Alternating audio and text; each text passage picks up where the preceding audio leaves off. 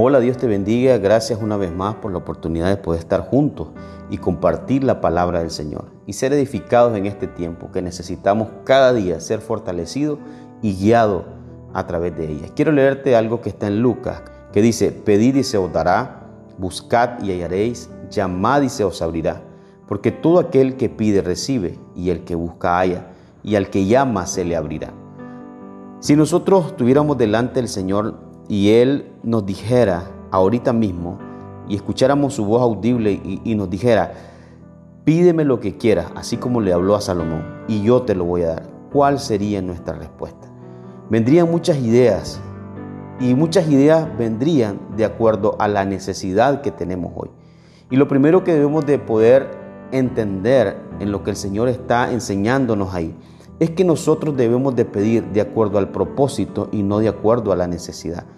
Porque la palabra enseña que Dios conoce nuestras necesidades y que Dios va a suplir esas necesidades de acuerdo a sus riquezas en gloria.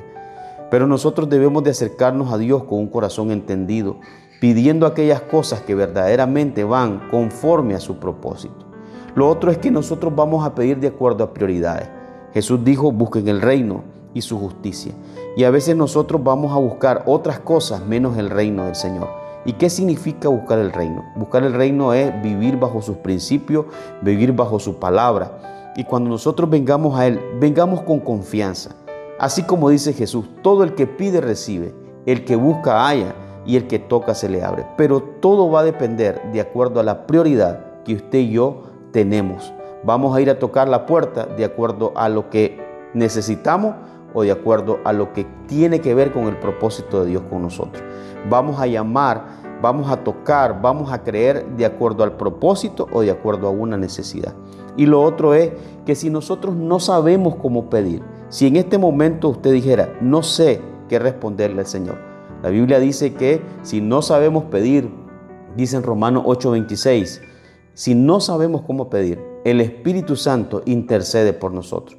Si en este momento usted no sabe cómo orar, cómo pedirle al Señor y está sufriendo muchas cosas al mismo tiempo que lo ponen ansioso, que lo preocupan, ore a Dios y pídale al Espíritu Santo y dígale, Señor, yo no sé cómo pedir. Ayúdame a saber pedir, porque Él intercede por nosotros, dice su palabra, con gemidos indecibles. Cada uno de nosotros tenemos la oportunidad de poder acercarnos a Dios con corazones sinceros. Y si en algún momento de tu vida usted o yo los acercamos y no sabemos qué decirle al Señor o no sabemos qué responder, digámosle al Espíritu Santo, ayúdame. Tú que conoces el corazón del Señor y tú que conoces mi corazón, ayúdame a pedir de acuerdo al propósito.